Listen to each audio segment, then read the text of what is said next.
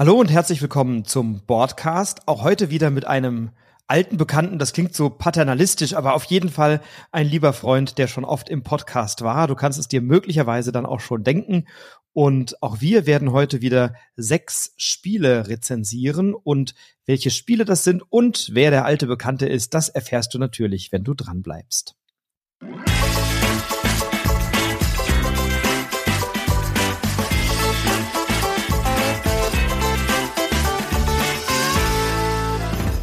Ja, mittlerweile bist du mein häufigster Gast. Man kann eigentlich schon gar nicht mehr von Gast sprechen. Eigentlich gehörst du ja schon quasi mit dazu, lieber Stefan. Heute ist wieder er dabei, Stefan Hanf. Schön, dass du da bist. Grüß dich. ja, genau. Ich bin schon fast eine Art Anteilseigner. Nein. Äh, ja, wieder mal herzlichen Dank für die Einladung und herzlich willkommen. Wir wollen heute mal wieder zweimal drei Spiele vorstellen in einer frisch gezockt Folge. Und wie immer freue ich mich da sehr drauf. Und wir haben und, uns einiges vorgenommen ja. heute. Ne? Also ja. haben eben schon im Vorgespräch gesagt, mal gucken, dass das nicht ausufert, denn von den sechs Titeln, die wir haben, sind also fünf doch durchaus recht große Kracher und ein kleineres, gefälliges am Ende, was aber auch ein sehr schönes Spiel ist. Und ja, wir nehmen diese Folge auf, kurz bevor die Verkündung ist, was denn Spiel oder Kennerspiel des Jahres ist. Das heißt, die Einordnung der Spiele in dieser Richtung können wir heute nicht vornehmen. Wir haben aber ein Spiel dabei, bei dem wir schon bei unserer gemeinsamen Orakelfolge zum Kennerspiel dieses Spiel sehr weit oben gesehen haben. Und diese Folge ist ja bei den Kollegen von den Brettagogen erschienen, also im Brettagoge-Podcast. Und ja, welches Spiel hast du als erstes mitgebracht, Stefan? Ja, es geht, wie du schon gesagt hast, um einen Titel, den wir sehr hoch gehandelt haben, auch in unserer Folge zusammen mit Chris. Es geht um Planet Unknown von Strohmann Games. Ähm, wer die Folge schon gehört hat, wir haben uns da schon relativ äh, ja umfangreich darüber unterhalten. Deswegen will ich mich da vielleicht ein klein bisschen kürzer fassen, worum es hier eigentlich geht. Wir haben ein klassisches Plättchenlegespiel, die ja seit einigen Jahren auch äh, ziemlich beliebt sind. Wir sind thematisch äh, ja Forscher, die äh, jeweils einen Planeten erforschen wollen. Äh, wir wollen Ressourcen äh, finden wir wollen ihn besiedeln, wir wollen mit unserem kleinen Rover da über die Landschaft fahren und ähm, das Ganze funktioniert, wie gesagt, mittels eines Plättchenlegemechanismus. Und das Herzstück des Ganzen ist die sogenannte Raumstation Susan, die in der Mitte des Tisches steht. Das ist so eine Art Drehteller, wo die äh, Teile, die wir eben auswählen können, einsortiert sind. Und ähm, ich muss da eine große Wissenslücke erstmal offenbaren. Ich wusste bis vor ein paar Tagen überhaupt nicht, dass dieser Begriff Susan beziehungsweise Lazy Susan eigentlich ein feststehender Begriff ist, tatsächlich. Ähm, wusstest du das, Frederik? Ich hatte gehofft, dass mir die Frage erstarrt bleibt. Nein, ich äh, kannte sie tatsächlich nicht, aber es sind ja diese, ja. diese Drehteller, die in der Küche äh, sich befinden ja. oder auf einer Anrichte. Ähm, oder man kennt es vielleicht aus dem China-Restaurant, diese großen drehbaren Tische, wenn man dann immer so ein bisschen hin und her probieren kann. Und ja, die Lazy Susan ist wohl dieser Drehteller, bei dem auf dem Gewürze oder Konserven oder Essigöl, also diese zu, dieses Gewürze oder Essenszubehör, was du dann eben am Tisch reichst, der dann so in der Mitte steht, dann kannst du drehen und kannst dich von allen Seiten da gut bedienen. Das ist die Lazy Susan, also ein Bereich aus der Küchenterminologie. War mir aber auch bis vor kurzem noch unbekannt. Ja. Wahrscheinlich waren wir, waren wir mit die Einzigen, aber jetzt wissen es die zwei, drei, die es noch nicht wussten, auch. Und eigentlich beschreibt das Ganze auch ziemlich gut den Auswahlmechanismus dieser Teile, denn auf dieser Susan sind unsere Puzzleteile verstaut in so kleinen Fächern.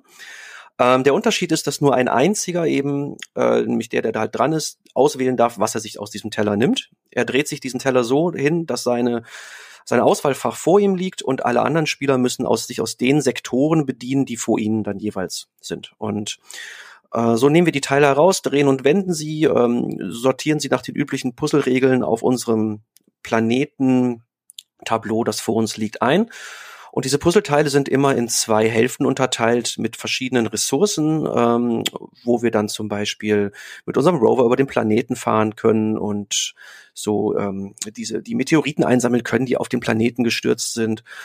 Äh, oder wir ähm, ja äh, kriegen kleine Plättchen, so diese grünen ähm, Einerplättchen, mit denen wir gut Lücken füllen können. Das Ganze wird über so Tracks, über so kleine Leisten gesteuert, die auf der rechten Seite sind, wo wir unsere Marker nach oben schieben können und dann eben auch Siegpunkte generieren oder äh, Kettenzüge in Form von neuen Schritten. Und äh, genau, und so lange machen wir das Ganze, so lange puzzeln wir und äh, sortieren unsere Teile ein, bis dann irgendwann ein Spieler nicht mehr in der Lage ist, ein neues Teil zu legen und dann ist das Spiel vorbei. und es wird abgerechnet. Das ist kurz zusammengefasst die Regel. Und wir hatten ja schon ähm, das Ganze hoch gehandelt und sehr heiß gehandelt als einen sehr fixen Kandidaten in unseren Augen, zumindest für die Nominierung zum Kennerspiel des Jahres. Ich habe es mittlerweile noch ein paar Mal gespielt und kann das Ganze eigentlich grundsätzlich erstmal unterstreichen. Das macht eine Riesenlaune und ist immer wieder herausfordernd, diese Eigenheiten dieser Tableaus und dieser Planeten zu entdecken, da wir auch noch eine starke Asymmetrie haben, darüber, dass jeder Planet seine Eigenschaften hat. Zum, zum Beispiel hat, ist mancher mit vielen Inseln versehen, wo wir nicht über die Ränder hinaus puzzeln dürfen. Äh, oder wir haben Tableaus von Konzernen, wo nochmal Sondereigenschaften sind, wo die, wo die Marker auf den Tracks nochmal dann die Richtung wechseln können und solche Sachen. Und das macht bisher riesen Spaß, das zu erforschen und das äh, herauszubekommen, wie so die beste Strategie ist. Gerade die Kombination aus Planet und Konzern ist nochmal eine, ein ganz besonderer Punkt. Und ja, ähm, nach wie vor meine Meinung, eigentlich ein richtig guter Kandidat zum Kennerspiel des Jahres.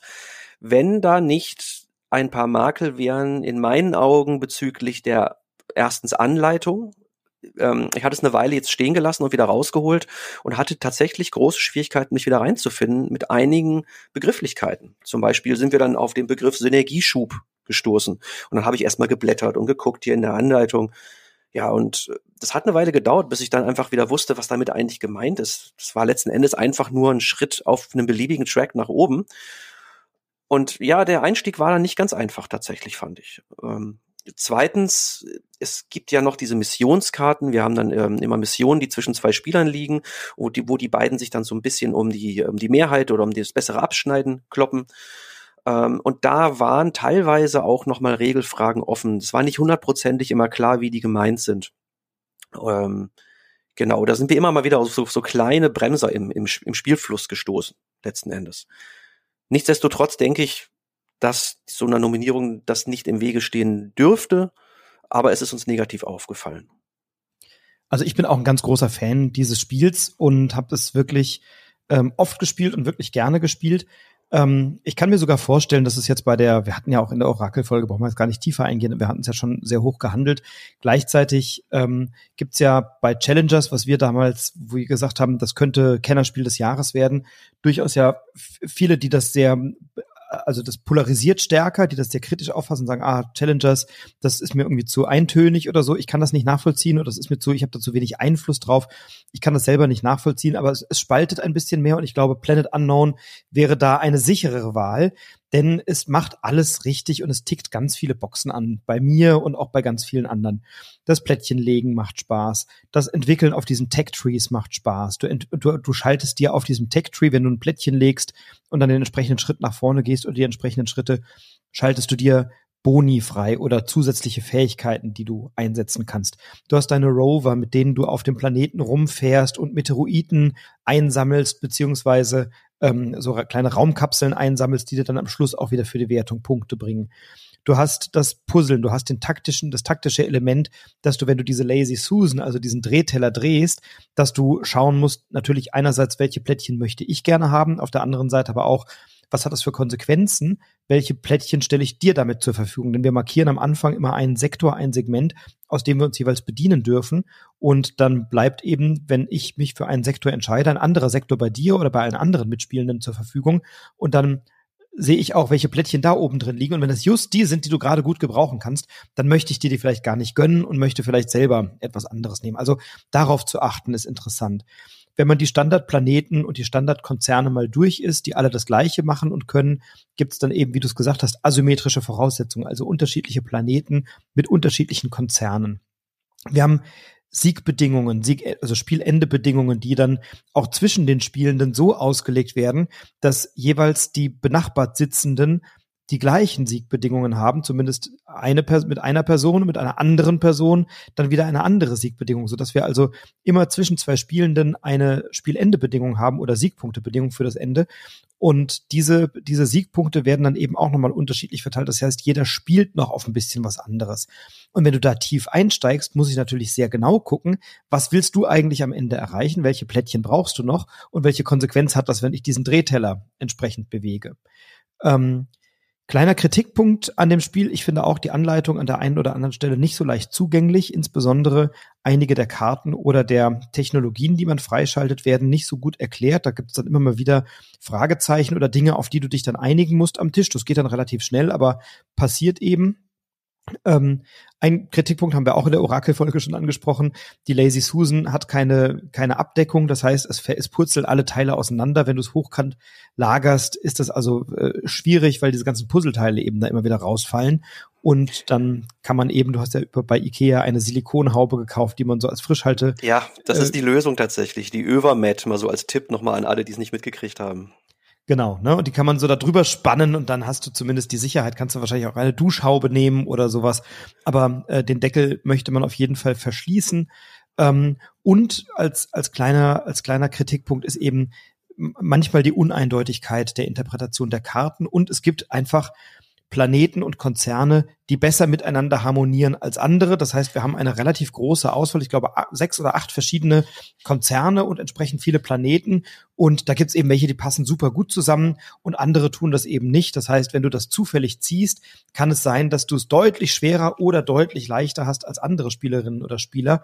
Ähm, wenn einem das vorher auffällt, kann man dann vielleicht nochmal tauschen, aber das tut insgesamt dem Spiel aus meiner Sicht keinen Abbruch. Das ist in 45, 50, 60 Minuten, je nach Anzahl Spielender, ganz, ganz easy gespielt. Zu zweit geht's noch ein bisschen schneller.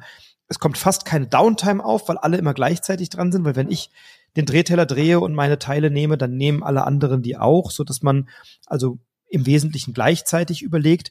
Ich habe es aber auch schon in Gruppen gespielt, da waren so Grübler am Tisch, da hatte ich meinen Zug schon dreimal beendet und ähm, der Grübler am Tisch, der hat dann teilweise zehn Minuten darüber nachgedacht, wohin er jetzt das Plättchen legt. Das heißt, wir haben eine Viererpartie in zweieinhalb Stunden gespielt. Das war für mich unerträglich. Also ja, das ist da deutlich zu lang, ja. Genau, also da kann das Spiel nichts für. Ähm, aber wenn du wenn du mit Grüblern spielst, solltest du ein kleines äh, Zeitlimit einführen, bis wann man sich überlegen sollte, welches Plättchen man nimmt und wo man das hinlegt. Ähm, also es gibt Leute, die können aus einem sehr fluffigen Spiel auch ein sehr komplexes Spiel machen. Ähm, und ich finde, Planet Unknown hat eine super gute Zugänglichkeit ähm, und eine ganz schöne, ähm, einen ganz schönen Ablauf, der sehr geschmeidig funktioniert an der Stelle. Und zu dem Drehteller nochmal, ich finde das eine absolut geniale Idee. Plättchenlegespiele haben ja oft so ein bisschen die Eigenart, dass sie doch relativ solistisch sind. Und das ist ja eigentlich auch hier der Fall. Du hast ja, gut, du hast diese Mission natürlich, um die man konkurriert.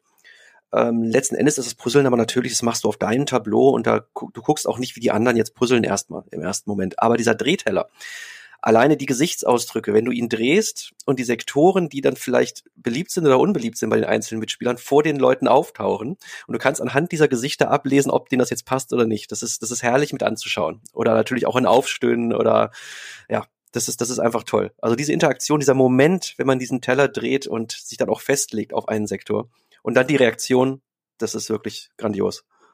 Ja, den mag, den mag ich auch tatsächlich sehr gerne. Das ist äh, eine, eine ganz coole Geschichte. Ähm, und ich bin begeistert, also wir hatten ja auch schon immer mal wieder drüber gesprochen, dass Strohmann Games, das ist der Verlag, bei dem Planet Unknown in Deutschland erschienen ist, ja ein echt gutes Händchen hat bei der Auswahl seiner Lokalisationen. Und das ist wieder ein sehr, sehr starker Titel, wenn nicht vielleicht sogar der stärkste oder einer der stärksten in dem ja noch jungen Verlagssortiment. Ähm, Planet Unknown für mich ein ganz, ganz großartiges Spiel des Jahrgangs. Macht ganz vieles richtig, wirklich herausragender Titel.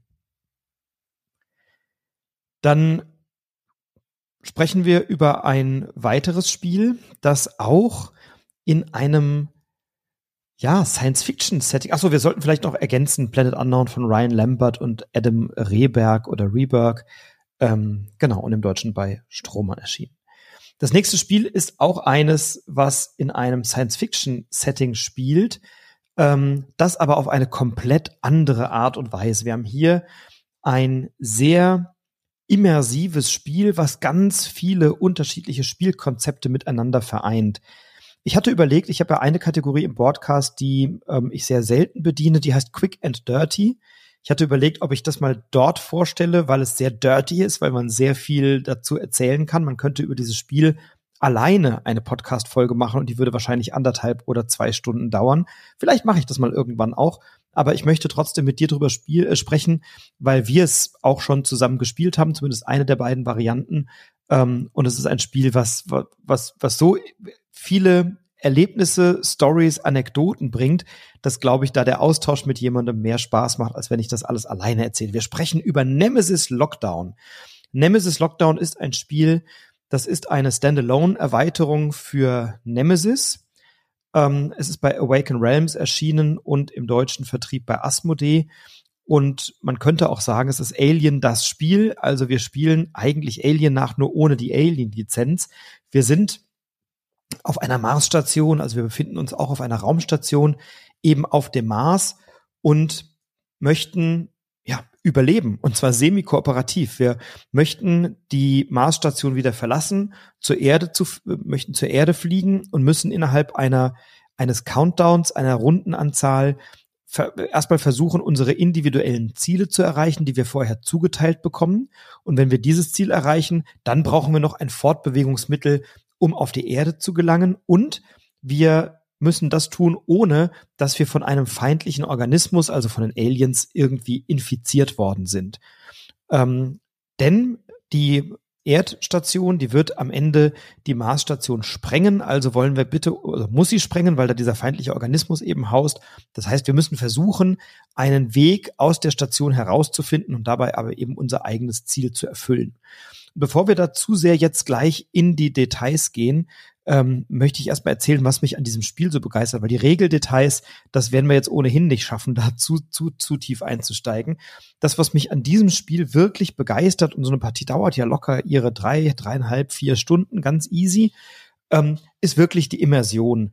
Wir haben ein individuelles Charakterziel. Wir werden das aber nur erreichen, wenn wir über Teile des Spiels oder vielleicht sogar große Teile des Spiels mit anderen am Tisch Mitspielenden kooperieren und gemeinsam spielen, weil die Raumstation, die müssen wir erstmal erforschen, da sind also Räume verschlossen, da müssen wir erstmal reingehen und gucken, was ist da eigentlich drin, dann brauchen wir Ausrüstung, dann können wir diese Räume durchsuchen, dann finden wir vielleicht Ausrüstung, die uns selber nicht so viel nützt, aber unserem Gegenüber vielleicht nützlich erscheint, dann müssen wir uns irgendwo treffen, um die auszutauschen. Und das Ganze müssen wir so leise machen, dass wir eben keine Aliens wecken, die nämlich dort in einem Lüftungsschacht oder im Röhrensystem der Marsstation hausen. Das heißt, wir wollen das also möglichst ruhig machen.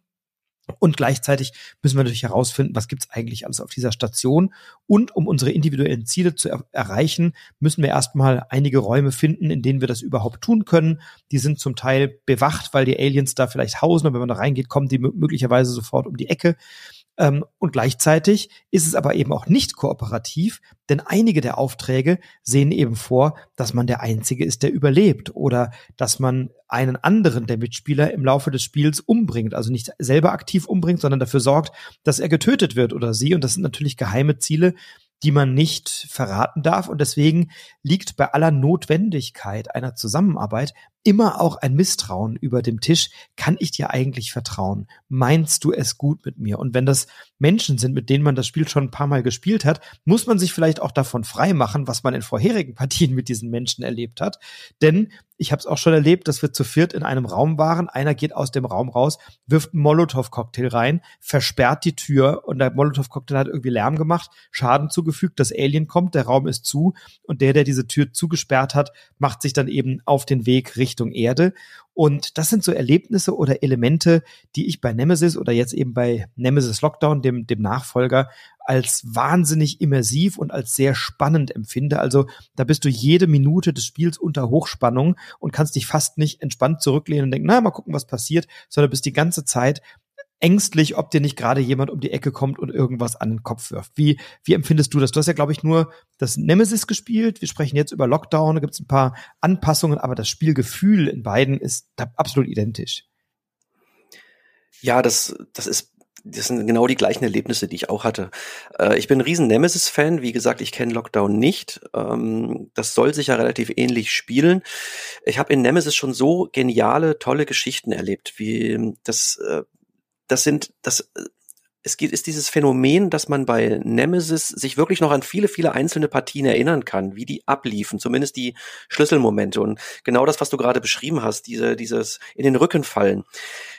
Meine Erfahrung in Nemesis zum, zumindest ist die, die, dass man eigentlich, um überhaupt eine Chance haben zu, zu können, sicherlich 80 Prozent kooperativ spielen muss. Du kannst kein, nicht dein eigenes Ding machen. Das funktioniert nicht. Sonst bist du schneller tot und aus dem Spiel raus, ähm, als du gucken kannst. Und Aber es gibt dann trotzdem irgendwann diesen Moment, wo irgendjemand dann doch konträr zu den anderen sein Ziel umsetzen muss. Und das sind eben wirklich diese epischen Momente. Und dieses Bibbern und dieses Warten, schaffe ich das oder was haben meine Mitspieler vor? Kann ich ihnen trauen? Kann ich ihnen nicht trauen? Das, das ist, ja, das kenne ich aus keinem anderen Spiel tatsächlich so. Und ich erinnere mich auch noch gerne dann an unsere erste Partie. Da waren noch Freunde von dir da. Ich habe das erklärt. Ähm, es war so erstmal, ja, alle haben das so hingenommen. Das war jetzt doch ein sehr, sehr großer Regelaufwand auch. Ich habe sehr lange erklärt, sicher mindestens eine halbe Stunde. Und dann haben wir irgendwie angefangen zu spielen und ich glaube, nach einer halben Stunde standen alle um diesen Tisch rum und haben angefangen, dann sich auch so ein bisschen aufzustacheln und, und ich kann dir nicht trauen und was hast du vor und überhaupt. Äh, großartig, ja. Also es ist natürlich nicht für jedermann was weil es eben genau diese, diese Emotionen auch weckt. Es ist nichts für den stillen Grübler, der gerne die Eurogames nur zockt. Aber für Leute, die sich auf sowas einlassen können, ist das eine, ein, ein Juwel. So würde ich es einfach mal nennen. Absolut, du hast du das wahnsinnig viel Trash-Talk am Tisch, ne? Also, oh, jetzt, du willst mich doch nur in diesen Raum locken, du, du willst doch nur, dass ich zu dir komme, um mir dann irgendwie die Tür zuzumachen und mich mit dem Alien einsperren. Oder du kämpfst gegen das Alien und bittest mich um Hilfe und ich sage, nee, ich habe jetzt was anderes vor und geh einfach in einen anderen Raum und überlass dich deinem Schicksal, weil vielleicht mein Ziel ist, dass du getötet wirst. Und wenn du ein bisschen mit dem Alien kämpfst, ja, vielleicht überlebst du es, aber du bist eben so geschwächt, dass du da äh, keine ja, dass, dass du möglicherweise keine Chance hast zu überleben. Oder bist dann auf dem Weg zur Krankenstation, um deine Wunden zu verarzten. Ich mache dir aber vorher die Tür zu, weil ich irgendeinen Computer manipulieren kann. Und da musst du erstmal gucken, dass du diese Tür wieder aufkriegst, was dir dann wieder Zeit oder, oder Züge kostet. Also man kann sich da das Leben richtig schwer machen. Und irgendwann ist das Visier unten und irgendwann ist klar, okay, da hat mich jemand aber massivst auf dem Kicker. Vielleicht mache ich in dem Raum, in dem ich gerade bin, so viel Lärm, dass da ein Alien kommt, dass das dann in deiner Nähe ist und ich mache mich schnell aus dem Staub in der Hoffnung, dass das Alien dann in deine Richtung läuft. Und das sind so Elemente, die dieses Spiel für mich zu einem absolut immersiven äh, Spiel machen. Ich erinnere mich, wir hatten vor einiger Zeit eine Partie, da haben wir zu viert, glaube ich, auch gespielt. Und ähm, ich hatte, ich, ich, ich, mir war relativ klar, ich, ich konnte, also in dem Nemesis Lockdown kann man so ein Versandsystem manipulieren oder sich anschauen. Und dann konnte ich, wusste ich eben genau, ähm, über welche, über welches System ich sozusagen äh, fliehen kann und war dann vor diesen Räumen und meine Frau war auch schon in dieser Richtung unterwegs. Und ich habe gesagt, nee, da kann nur einer von uns rein in dieses System. Da ist nur Platz für genau eine Person. Ähm, ich wusste, welcher Raum das ist. Meine Frau hatte eine 50-50 Chance, ähm, war vor mir dran und dann hat sie sich eben für den Raum entschieden. Ich habe in einem anderen Raum vorher ähm, habe sozusagen ihr den Weg ein bisschen erschwert, dass sie da nicht gut hinkommt, war dann in diesem Raum. Dann hat sie festgestellt, scheiße, ich bin im richtigen Raum, sie ist im falschen Raum. Und ich habe gesagt, ja, ich bin dann mal weg. Und dann war sie komplett auf sich alleine gestellt, weil die anderen, der eine war schon tot und die andere war schon gerettet. Das heißt, sie musste komplett alleine ihren Weg aus dieser Marsstation herausfinden. Und natürlich möchte ich ja, dass meine Frau gerettet wird, weil ich hatte kein Ziel, dass sie irgendwie nicht gerettet würde, sondern wir hatten alle interessanterweise an dem Tag Ziele, die sich gegenseitig gut unterstützt haben. Also wenn wir es alle vier überlebt hätten, hätten wir alle vier gewonnen. Aber das weißt du halt vorher immer nicht. Das, das weiß man vorher nicht. Aber hinterher haben wir das festgestellt. Das heißt, wir hätten uns komplett zu 100 Prozent vertrauen können. Ähm, aber trotzdem musste ich halt überleben. Und mein einziger Weg war, durch dieses eine Versandsystem rauszugehen. Und dann hatte meine Frau einen anderen Weg und auf dem Weg ist noch unfassbar viel passiert. Da kam noch ein Alien, da musste sie dann noch fliehen, hat sich dann so mit letzter Kraft auf so einen Rover gerettet. Dann kam noch ein Alien und dann musste sie, ähm, hatte sie, glaube ich, noch irgendwie so ein, weiß ich nicht, ein Element, was sie brauchte, irgendwie eine, einen irgendein Gegenstand oder sowas. Und dann musste sie das letzte Plättchen aus dem Beutel ziehen, um zu schauen, kommt da noch ein Alien oder kommt keins, weil wenn das Alien kommt, kann sie diesen Rover nicht benutzen. Wenn es nicht kommt, äh, dann passt es. Sie ist mit ganz viel Lärm, hat auch ganz viel Geräusche gemacht. Das ist immer, wenn Geräusche da sind, werden die Aliens eben aufmerksam. Dann ist sie unter ganz viel Lärm, ist sie da in diesem Rover und dann waren noch drei Plättchen in diesem Beutel. Ähm, und nur eines der Plättchen hätte dafür gesorgt, dass eben kein Alien kommt. Die anderen haben dafür gesorgt, dass eins kommt. Und dann zieht sie in dem Moment das richtige Plättchen raus und kann also mit letzter Kraft und ganz viel Glück noch fliehen. Und ich weiß wirklich, sie hat gejubelt, geschrien. Meine Frau ist eher zurückhaltend, hat sich so gefreut, die hatte Freudentränen in den Augen. Da hast gemerkt, die Anspannung der letzten drei, vier Stunden ist komplett von ihr abgefallen. Und das finde ich total cool. Andererseits erinnere ich mich an eine Partie, wo wir auch zu viert gespielt haben und dann alle ein kooperatives Ziel hatten. Also alle hatten irgendwie eine, ein, ein Ziel, wenn wir einander geholfen hätten, hätten wir es alle gut geschafft. Keiner hat dem anderen vertraut, weil wir kurz vorher eine Partie hatten, wo einer ähm, am Tisch die anderen alle ziemlich verarscht hat und ziemlich ähm, in die in die äh, Grütze geritten hat und dann hat niemand am Tisch den anderen vertraut und alles, was wir gemacht haben, hat Zeit gekostet, weil wir immer noch mal gegengecheckt haben, ob da nicht vielleicht jemand gelogen hat, weil wir immer noch mal gegengecheckt haben, ob es wirklich geht. Dann haben wir gesagt, nee, bevor ich mich mit dir treffe, versuche es lieber alleine. Und dann haben wir uns sehr isoliert von den anderen eigentlich durch diese Station bewegt, in der Hoffnung, dass wir unser Ziel alleine erreichen. Und bis auf einen sind wir alle gescheitert. Und dann haben wir hinterher unsere Missionen umgedeckt und haben festgestellt, ui, hätten wir einander mal ein bisschen mehr vertraut, hätten wir es vermutlich alle geschafft.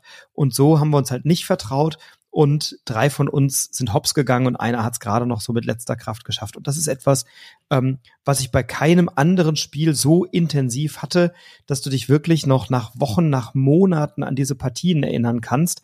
Ähm, und deswegen finde ich Nemesis Lockdown ist, ist so ein tolles Spiel. Es ist so ein Konversationsspiel, ist sicherlich absolut im Expertenbereich. Also da musst du schon wirklich viel Spielerfahrung haben.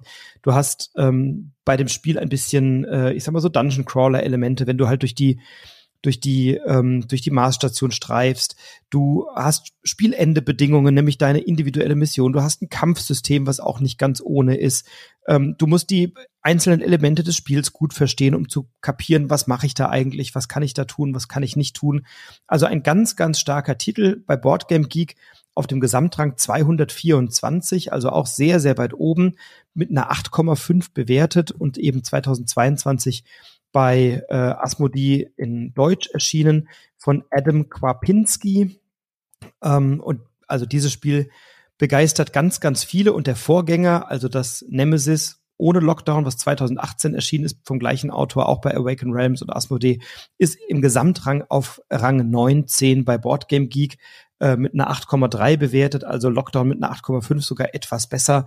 Ähm, ein ganz, ganz, ganz starker Titel und jeder, der mit so Story-Spielen, mit immersiven Spielen, mit ja dem, was am Tisch passiert, ähm, große Freude hat, dann ist das ein Must-Play aus meiner Sicht. Ja. Ganz starkes Ding. Du hast noch ein Highlight der letzten Messe mitgebracht. Ja, genau. Ähm, und ja, es ist wunderbar. Erstmal, das hat einen großen Pluspunkt für mich. Du weißt ja, ich und ähm, Story von Spielen beziehungsweise Thematiken. Das ist ja, das ist ja so ein rotes Tuch für mich. Ich kann hier die Thematik nämlich einfach in einem Satz zusammenfassen. Es geht um Autorennen und wer als erster im Ziel ist, hat gewonnen. Es geht nämlich um nichts anderes als Heat von Days of Wonder, was letztes Jahr auf der Messe in Essen äh, erstmalig erschienen ist, zumindest auf Englisch, und was ich da auch schon angespielt habe. Ähm, bei Heat geht es im Großen und Ganzen ähm, ja bezüglich der Mechanik um, um eine Art Handkartenmanagement. Ähm, wir haben vor uns ein, ein Tableau, was unser Auto quasi darstellen soll. Wir haben ähm, ein, ein Kartendeck links, ein Nachziehdeck. Wir haben rechts einen Ablagestapel und in der Mitte des Herzstück des Ganzen den sogenannten Heat-Stapel. Das ist, das soll quasi den Motorblock repräsentieren und ähm, je mehr Karten dort liegen, desto, desto frischer ist unser Motor noch, desto mehr können wir ihn überhitzen und mal so richtig fordern. Und je weniger Karten dort sind, desto eher steht der Motor oder das Auto kurz vor dem, vor dem Kollaps und vor der Überhitzung. Und was wir dann machen ist, ähm, wir spielen ähm, den Anfang jeder, jeder Runde gleichzeitig. Wir haben eine, eine kleine Gangschaltung auf unserem Tableau mit so, mit so einem kleinen äh, ja, Schaltknüppel aus, aus Plastik, den wir dann eben in einen Gang von eins bis vier setzen können. Und dieser Gang bestimmt gleichzeitig, wie viele Karten wir ausspielen können. Das ist ganz simpel gehalten. Wir haben äh, ein paar Handkarten und auf diesen Karten sind Zahlen drauf und die bestimmen letzten Endes unsere Geschwindigkeit. Das sind Karten zwischen eins und vier in der Regel. Es gibt noch sogenannte Stresskarten, ähm, die dann dafür sorgen, dass wir noch eine zufällige Karte aufdecken müssen und nicht so genau wissen, wie schnell wir tatsächlich sind. Und wir wählen dann geheim unsere Karten auf, äh, aus und dann wird in der Spielerreihenfolge beginnt beim Führenden aufgedeckt und wir fahren über den Track. Wir haben so schöne große Spielpläne mit ja fiktiven Rennstrecken, wo die eben in so einzelne Felder unterteilt ist. Und ähm, es gibt da noch so ein klein bisschen Verwaltung, ähm, da wir, wenn wir letzter oder vorletzter sind, dann eventuell noch so einen Bonusschritt kriegen, so als Aufholmechanismus. Wir haben so eine, eine Ver Verwaltung dieser, dieser Hitzekarten letzten Endes. Wir haben äh, Kühlungssymbole, mit denen wir diese Hitzekarten aus dem Deck wieder rauskriegen. Wir haben ähm, die Möglichkeit, also verschiedene Möglichkeiten, unseren Motor zu strapazieren. Da komme ich gleich drauf. Und dann landen die Hitzekarten dementsprechend in unserem Deck und blockieren unsere Hand unter Umständen. Und dann gibt es noch so einen Mechanismus des Windschattens. Wir versuchen also möglichst nahe an unseren Kontrahenten dran zu bleiben, weil wir dann eventuell, wenn wir direkt neben oder hinter ihnen sind, nochmal Bonusfelder bekommen. Und das ist im Grunde das, was wir tun. Und zwar so lange, bis wir in der Regel zwei Runden gefahren sind und wer als erster im Ziel ist, der hat gewonnen. Es gibt natürlich ganz, ganz wichtige ähm, Punkte in diese, auf diesen Strecken. Das sind natürlich die Kurven, weil letzten Endes dürfen wir durch diese Kurven nicht zu schnell fahren. Jede Kurve hat eine gewisse Geschwindigkeit und wenn unsere Geschwindigkeit, die wir über die Karten bestimmen, zu hoch ist, dann erzeugen wir eben genau diese Hitze des Motors. Dann müssen wir diese Hitzekarten in unser Deck verschieben. Und das können wir natürlich nur so lange, solange diese Hitzekarten noch in unserem Motorblock liegen. Und wenn wir das nicht können, fliegen wir aus der Kurve raus. Was dann natürlich dann dazu führt, dass wir so ein bisschen den Anschluss im Rennen verlieren. Und das Ganze ähm, ist wirklich schnell erklärt im Großen und Ganzen. Ähm, das äh, ist recht intuitiv, wie ich finde, im Ablauf. Und wenn man erstmal so die ersten ein, zwei, drei Runden gemacht hat, dann, dann sieht man auch diese ganzen optionalen Zwischenschritte, wann die überhaupt noch nötig sind und wann nicht.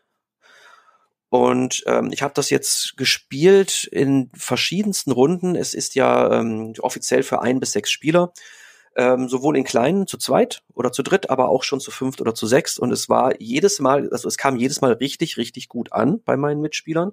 Das Schöne ist nämlich, wenn man ähm, in einer kleinen Spielerzahl ist, kann man noch die Bots mitfahren lassen. Es gibt da so ein kleines Bot-System, was ganz, ganz einfach zu verwalten ist. Dann werden die anderen Autos quasi simuliert über so ein kleines Kartendeck und die fahren auch sehr, sehr realistisch mit und sind mal weniger gut, mal wirklich fast schon uneinholbar gefühlt. Da ist eine große Abwechslung dabei. Und ich selber habe es ja in Essen das erste Mal gespielt und war erstmal so ein bisschen, ja, ich fand es nett. Ich habe schon immer so ein bisschen Probleme gehabt mit, mit Rennspielen. Ich habe noch nie eins gefunden, was mir so richtig gut gefallen hat. Die haben mich nie so wirklich gepackt.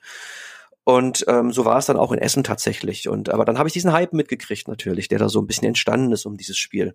Dann hat Days of Wonder angekündigt, ja, wir bringen es jetzt doch auf Deutsch. Das stand auch lange als Fragezeichen im Raum. Ich habe es dann mal auf gut Glück vorbestellt, habe es auch geliefert bekommen. Und ja, seitdem bin ich addicted, so ein bisschen. Ähm, es ist der Absacker bei uns.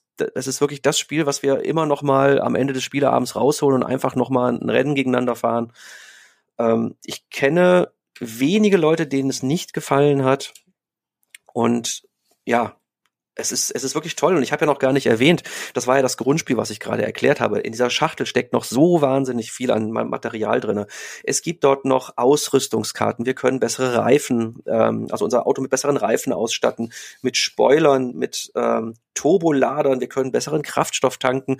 Das läuft spielmechanisch so, dass wir einfach neue Karten noch in unser Deck reinkriegen, die spezielle Effekte haben äh, dass wir Kurven zum Beispiel schneller durchfahren können und, und, und.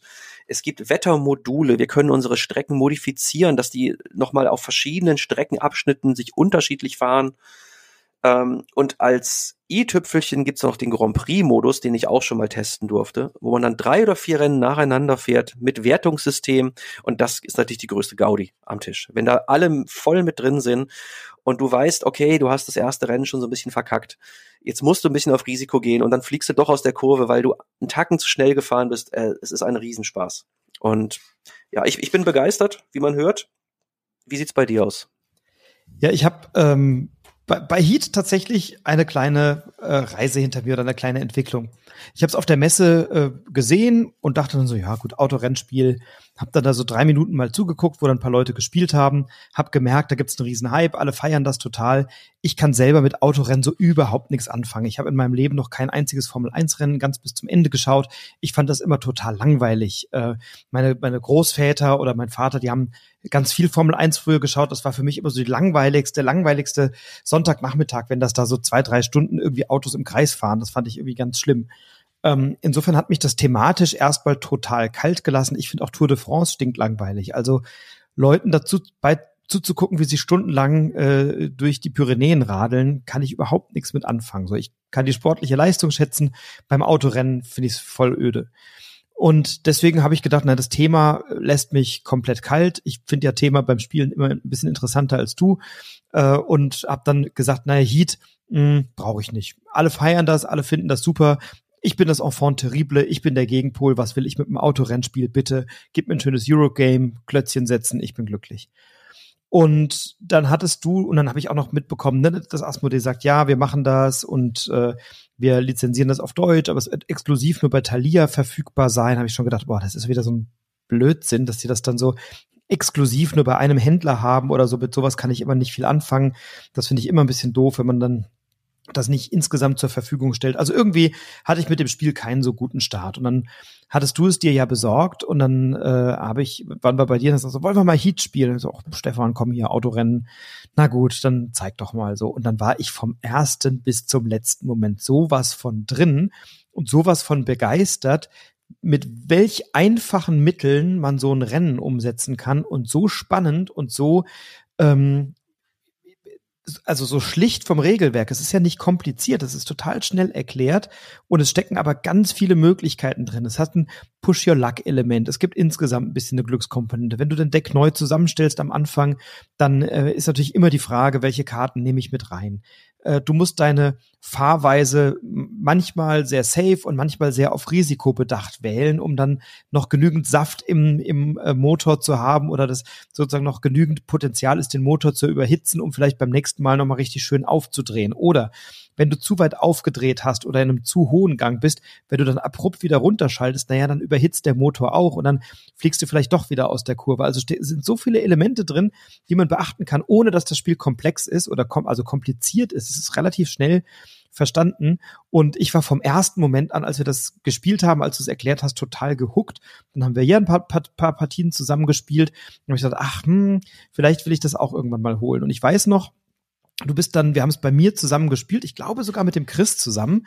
Und äh, dann haben wir uns irgendwann verabschiedet. Du bist nach Hause gelaufen und ich habe beim Spielen mein Handy immer auf lautlos. Ähm, und dann sehe ich, Stefan hat innerhalb von fünf Minuten dreimal angerufen. Du rufst mich nie an. Äh, also gibt eigentlich keinen Grund. Wir schreiben immer Nachrichten miteinander. Du bist nicht aus Gehässigkeit, ja. Nee, nee, genau. Also einfach nur, wir telefonieren halt nicht miteinander.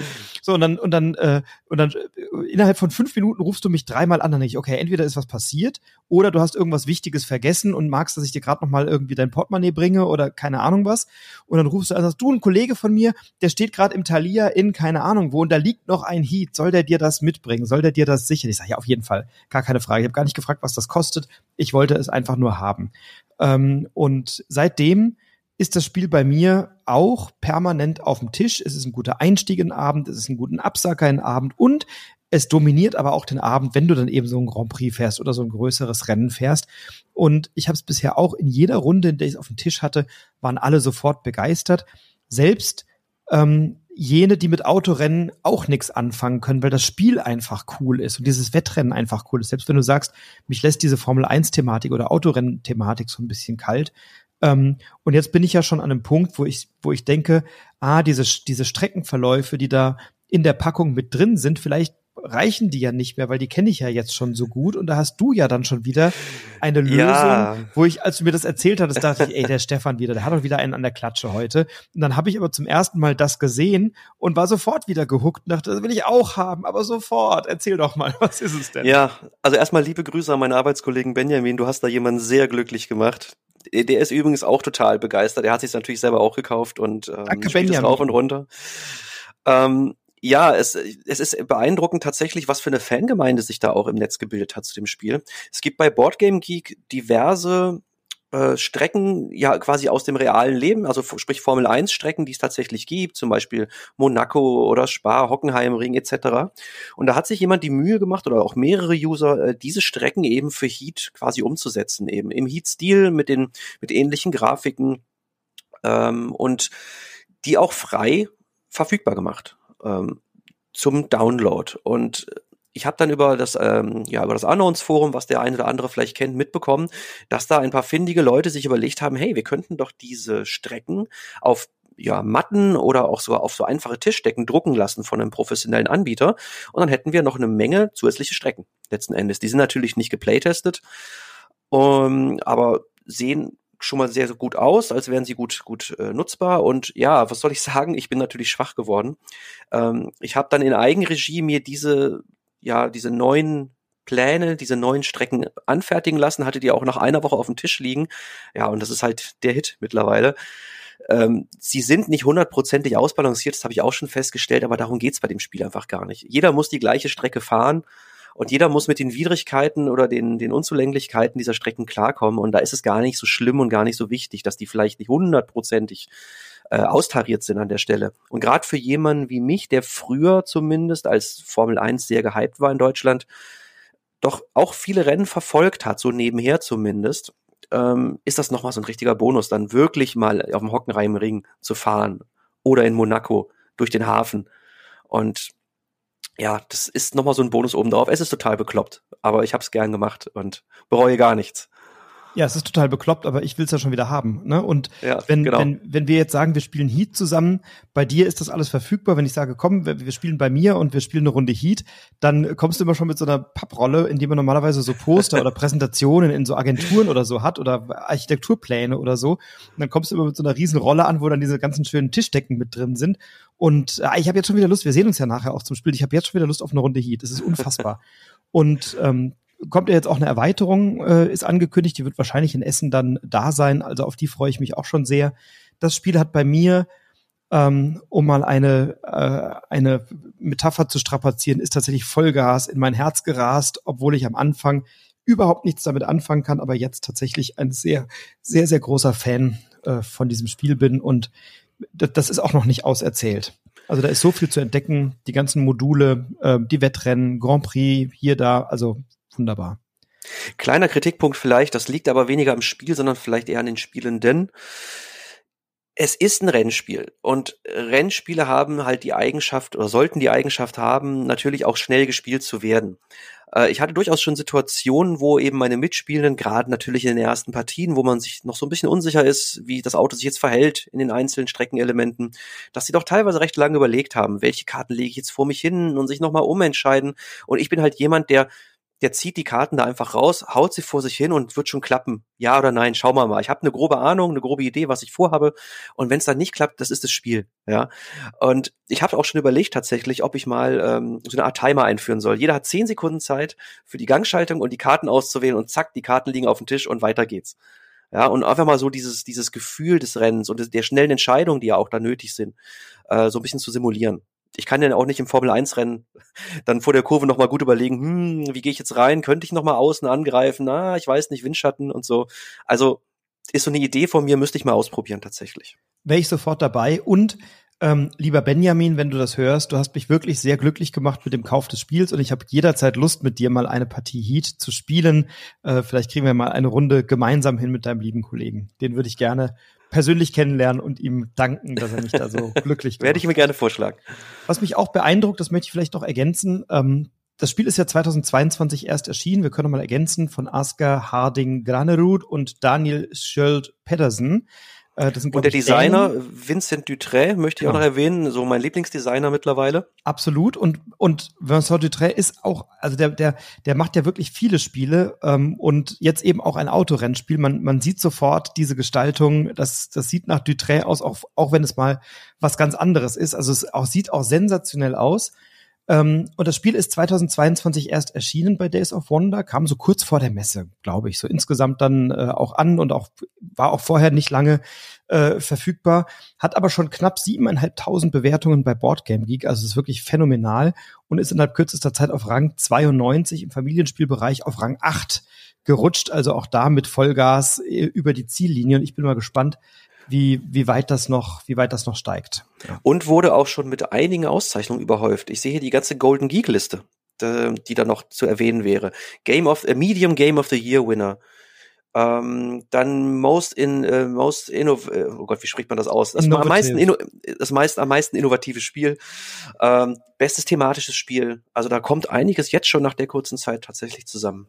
Tricktrack hat einen Preis gewonnen, also ne, schon mit Preisen überhäuft worden. Hier in Deutschland fürs Kennerspiel des Jahres oder Spiel des Jahres, die Einschätzung obliegt ja der Jury, kam, kam es jetzt nicht in Frage für dieses Jahr, weil eben exklusiv bei Thalia verfügbar und damit nicht flächendeckend im Handel.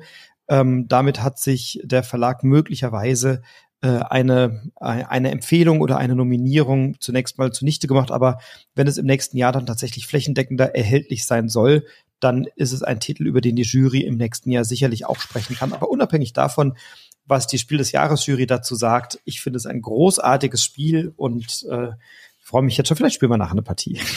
Ja, schauen wir mal. Genau.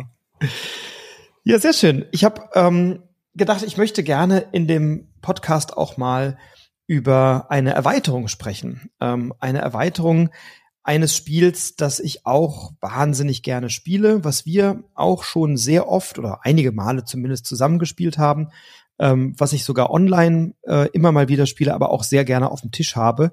Und zwar mittlerweile auch mit allen Erweiterungen, die, die verfügbar sind.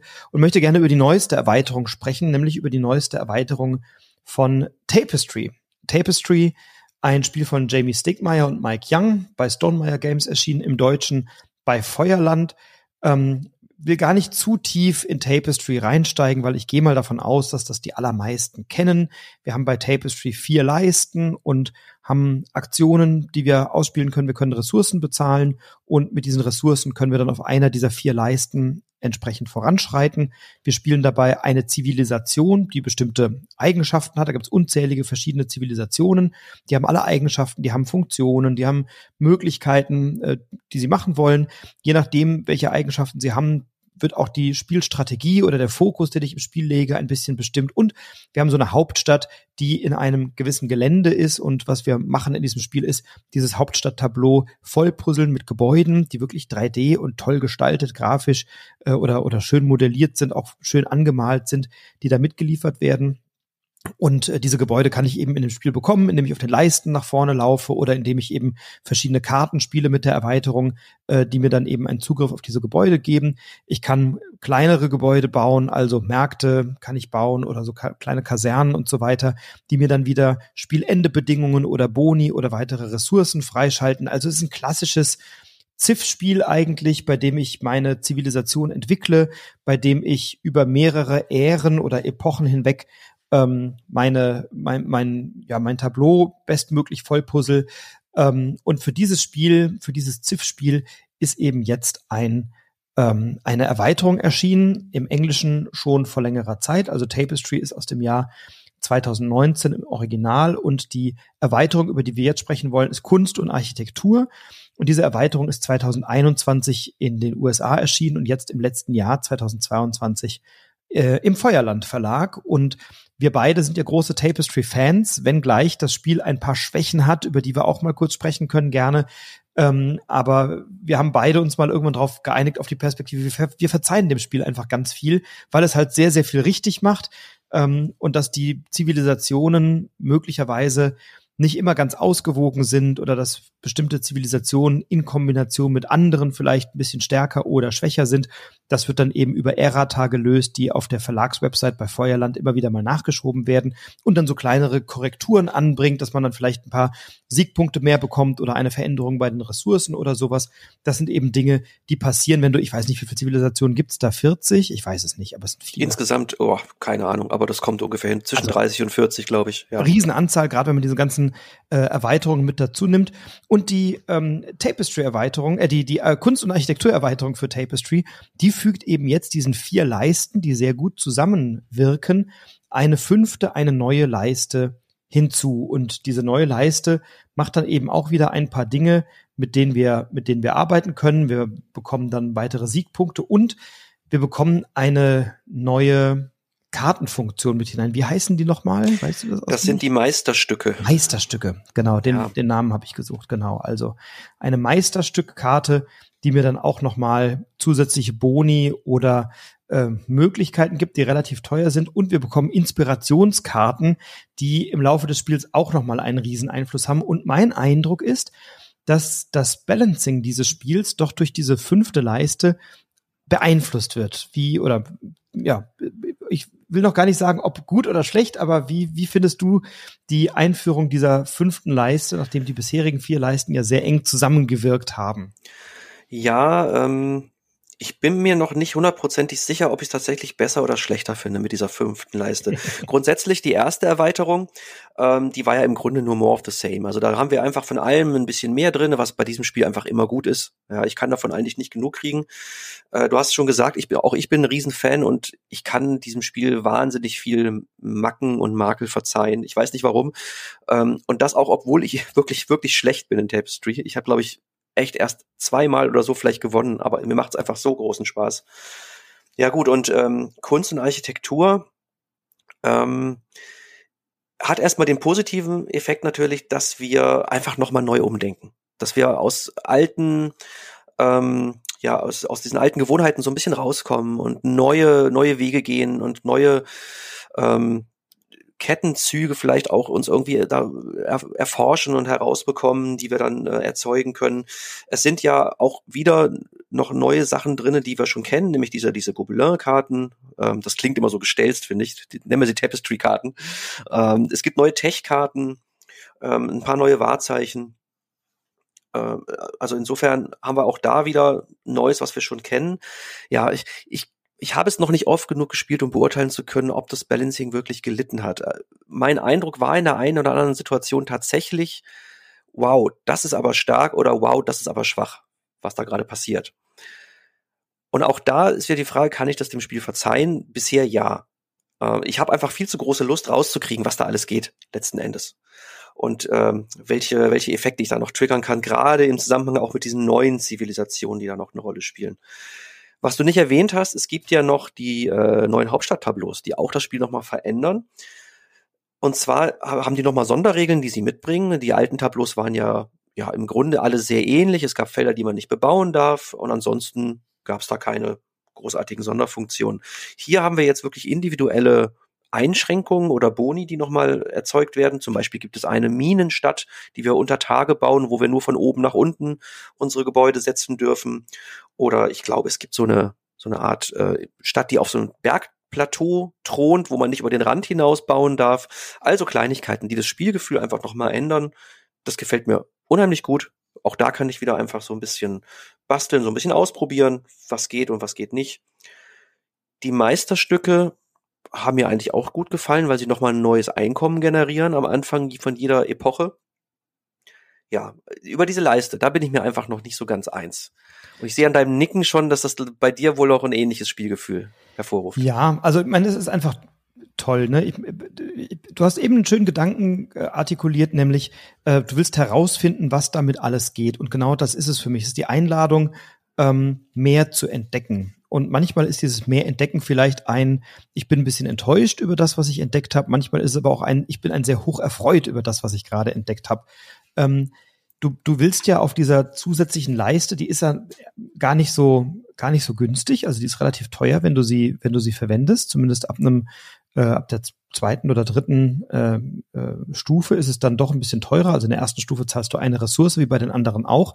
Dann zahlst du zwei, die aber ungleich sein müssen. In der dritten zahlst du dann drei äh, insgesamt und in der vierten zwei, die gleich und identisch sein müssen. Es gibt auch weitere Gebäude, die sehr schön sind. Ähm, bei diesen Meisterstückkarten, die bringen manchmal eine ganz, ganz starke Wertung und belohnen, wenn du dich fokussiert hast. Also es gibt zum Beispiel eine dieser Meisterstückkarten, die gibt dir dann Siegpunkte, je nachdem, wie weit du auf der Wissenschaftsleiste vorangeschritten bist. Und wenn die dann eben ausliegt ähm, und du bist auf der Wissenschaftsleiste weit vorangeschritten, dann ist die natürlich für dich hochgradig interessant. Und dann ist es interessant, auch auf dieser Kunst- und Architekturleiste weiter nach vorne zu gehen. Ähm, sie belohnt in der zweiten Stufe, wenn du viel entdeckt hast, also wenn du viele Plättchen auf dem Plan platziert hast, die du, oder, äh, Entschuldigung, vor dir liegen hast, also nicht auf dem Plan platziert hast, sondern vor dir liegen hast. Also wenn du, wenn du vorher viel auf Entdeckungsreise warst und, und äh, Wasser- oder Land- oder Inselplättchen bekommen hast und von diesen Forschungskarten einige dabei hast. Wenn du aber dann vorher einen anderen Schwerpunkt dir selbst gesetzt hast, weil du entscheidest dich bei Tapestry eigentlich immer recht früh am Anfang für eine Strategie. Du kannst gar nicht auf allen vier Leisten gleichermaßen erfolgreich sein. Und wenn du dann, so wie ich, oft mit der Wissenschaftsleiste arbeitest und dann vielleicht noch ein bisschen auf Erkundungsreise gehst, dann ist dir vielleicht diese ähm, die Belohnung bei den Entdeckungsplättchen und bei den Forschungskarten gar nicht so relevant. Wenn ich da den Fokus nicht drauf habe, dann lasse ich automatisch diese Wissenschaftsleiste auch links liegen. Wenn ich aber viel entdeckt habe und viel geforscht habe, dann ist es für mich attraktiv. Dann kann es aber sein, dass vielleicht eine Meisterstückkarte da liegt, die dann eher die Wissenschaft belohnt beispielsweise oder bestimmte Gebäude, die ich gebaut habe, Punkte bringen. Wenn ich die aber dann nicht habe, dann wird die Leiste schon wieder uninteressant. Und das ist für mich eine, eine kleine Schwäche, die das Spiel ein bisschen aus seiner Balance herausnimmt. Also dass ich ähm, bei den anderen Leisten relativ frei entscheiden kann, was ich mache und diese Kunst- und Architekturleiste nur unter bestimmten Voraussetzungen, die ich vorher im Spiel aufgebaut habe oder eben nicht interessant wird. Ja, man kann einmal diese Meisterstückkarten auch tauschen, da muss ich aber schon sehr weit fortgeschritten sein im Spiel, um da überhaupt lang zu laufen. Da habe ich schon relativ viele Ressourcen verplempert und manchmal ist es einfach so, dass da überhaupt keine von diesen Meisterstückkarten mich auch nur ansatzweise interessiert. Da finde ich die anderen Optionen immer viel stärker. Äh, und manchmal ist es so, dass dann zwei oder drei Karten liegen, wo ich denke, oh Gott, die hätte ich gerne und die hätte ich gerne und die hätte ich auch gerne. Und dann bewege ich mich da eben schnell weiter auf dieser Leiste. Und das ist schon etwas, ähm, was ich bei Tapestry insgesamt immer mal wieder kritisiere. Wie gesagt, ich verzeihe das dem Spiel, weil es großartig ist, weil es riesen Spaß macht. Aber dass die einzelnen Komponenten super sind, ob und wie die aber zusammenwirken, dann doch oft zufällig ist. Also welche Zivilisation habe ich, welches Hauptstadttableau habe ich, also wie sieht da meine Landschaft aus, welche Karten habe ich gezogen, welche Karten liegen da, passt das irgendwie zusammen? Und ich habe bei, bei Tapestry, also ich habe es wirklich oft gespielt, ähm, am Tisch und auch online bei der Boardgame Arena. Ähm, und ich habe selten ein Spiel, bei dem meine Ergebnisse so weit auseinander liegen. Ich habe Partien, da kratze ich sehr hart an den 300 Punkten. Also ich glaube, ich habe die 300 Punkte noch nie geknackt. Ähm, aber 297 oder 299 oder sowas, das war, das war tatsächlich meine höchste, meine höchste Punktzahl. Ähm, und das habe ich immer mal wieder. Ich habe jetzt 20 Partien gelockt hier insgesamt und ich habe, ich logge erst seit letztem Jahr im Sommer, ähm, aber ähm, ja, 20 Partien habe ich hier gelockt. Und meine höchste, genau, meine höchste Punktzahl waren 295 Punkte. Meine niedrigste Punktzahl, äh, die ich performt habe, die war, glaube ich, unter 100. Nee, 69 und das war nicht die Erstpartie. Also manchmal gibt's auch Spiele, da geht überhaupt nichts zusammen und du fragst dich, warum eigentlich? Du machst gar nicht so viel anders als sonst. Also jeder hat, glaube ich, so seine bevorzugte Herangehensweise und dann, je nachdem, welche Karten man auslegt, geht man vielleicht mal einen anderen Weg oder so. Aber es gibt Dinge, von denen man, wenn man das Spiel ein paar Mal gespielt hat, weiß, wie sie zusammenwirken und wie sie funktionieren. Und manchmal gibt's Partien, da geht nichts zusammen. Du kannst machen, was du willst. Wir hatten neulich eine, da haben wir mit deinem Sohn gespielt. Ähm, und du bist ja wirklich auch ein erfahrener Tapestry-Spieler. Und du hast die ganze Zeit nur da gesessen und geflucht und es hat überhaupt nichts zusammengepasst. Und du bist mit einer das kann man jetzt, glaube ich, sagen, erbärmlich niedrigen Punktzahl aus der Partie herausgegangen, obwohl du es ja auch hast. Und es liegt nicht daran, dass du etwas falsch gemacht hast oder dass du schlecht gespielt hättest, sondern da ziehst du halt nur schlechte oder komische Gobelin-Karten, die dir nichts bringen. Und deine Gegenüber ziehen halt super gute Gobelin-Karten, die dann manchmal mit den, mit den Fähigkeiten der Zivilisation gut zusammenpassen. Naja, und dann hat jemand vielleicht noch ähm, eine gute Meisterstückkarte und schwuppdiwupp haben diese Personen einen fast uneilholbaren Vorsprung. Und das finde ich bei dem Spiel eben schwierig, dass es so ein bisschen äh, schwierig ausbalanciert ist. Also es ist eben sehr viel Glückssache mit dabei. Trotzdem macht das, was man in dem Spiel macht, wahnsinnig viel Freude. Ich glaube, so kann man es schon zusammenfassen. Und diese Kunst- und Architekturleiste und auch diese neuen Tableaus und die neuen Zivilisationen, das bringt schon alles ein bisschen mehr Farbe in das Spiel hinein. Und es ist für mich total interessant, das alles zu entdecken. Aber wie gesagt, die Entdeckungsreise ist manchmal mit Freude und manchmal auch mit Enttäuschung versehen. So würde ich es vermutlich mal für mich zusammenfassen ich finde es ja mutig, von 69 Punkten zu sprechen und dann im nächsten Satz mir zu sagen, dass es eine erbärmliche Punktzahl gewesen sei. Aber gut. Nicht, du hattest knapp um die 100 oder so, also ja. auch nicht so viel. Ja, nee, also das war nur ich, Spaß. Sagen, ich hatte auch eine ja. erbärmliche Punktzahl, aber das passiert eben bei dem Spiel, selbst das ist wenn so, du ja. oft gespielt hast. Also, ne? Das ist so, das ist, das ist die Natur des Spiels, so würde ich es fast schon nennen. Ja, das Balancing, ähm, das ist halt das Hauptproblem einfach. Und ich sage mal, es hat es mit Sicherheit nicht leichter gemacht, diese fünfte Leiste einzuführen. Ähm, wie, wie willst du dieses Balancing überhaupt noch aufrechterhalten, wenn es sowieso schon sehr auf sehr fragilen Füßen stand vorher? Es ist wahrscheinlich eine Aufgabe, die gar nicht zu bewältigen ist. Ähm, wer Tapestry liebt, wird auch damit wahrscheinlich äh, gut dealen können, weil er einfach weiß, das gehört dazu. Und wer Tapestry noch nie so richtig mochte, der soll um Gottes Willen die Finger davon lassen. Der fängt jetzt auch nicht damit an, ja. Nein. Weil es bringt, es, es macht das Spiel einfach noch mal ein bisschen variantenreicher, aber eben auch ein bisschen unklarer und, und erhöht an der einen oder anderen Stelle die Glückskomponente. Ja, und trotzdem, Tapestry ist einfach ein, ein ganz, ganz starkes Spiel und sensationell. Ähm, da habe ich immer wieder Spaß dran, das zu entdecken, aber wenn, wenn du es eh nicht magst, solltest du nicht hoffen, dass dir die Kunst- und Architekturerweiterung irgendwie weiterhilft. Ich freue mich jedes Mal wieder da, wirklich auf die Reise zu gehen, so würde ich es fast beschreiben. Ich und mal auch, gucken, ja. wo der Weg einen hinführt in der Partie. Wo führt denn der Weg hin, wenn man sich auf eine andere Forschungsreise begibt? Was für eine Überleitung. Ich würde sagen, auf die Galapagos-Inseln. und damit haben wir das Thema schon vorweggenommen. Es geht nämlich um Darwin's Journey. Ein Spiel, das ich vor langer, langer Zeit, ich glaube, es ist knapp zwei Jahre her, mal bei Kickstarter unterstützt habe. Ich bin eigentlich gar nicht so der große Kickstarter-Fan. Also ich kann an einer Hand abzählen, die Male, wo ich da wirklich mal investiert habe. Und ich war so, ja, so mutig, das im Jahr 2021 zu tun, weil mich das ganze Artwork, das Thema, aber auch die Mechaniken, wie sie beschrieben wurden, einfach total angesprochen haben. Und läppische zwei Jahre später wurde es dann tatsächlich ausgeliefert. An einem schönen Tag im März dieses Jahres lag Darwins Journey auf meinem Tisch und ich konnte es testen und spielen. Ähm, genau, und davon möchte ich kurz erzählen. Wir haben mechanisch ganz klassisch ein Experten-Worker-Placement-Spiel, so würde ich es nennen. Thematisch sind wir, wie gesagt, auf den Galapagos-Inseln. Wir begleiten Darwin auf seinen Forschungsreisen rund um diese Inseln.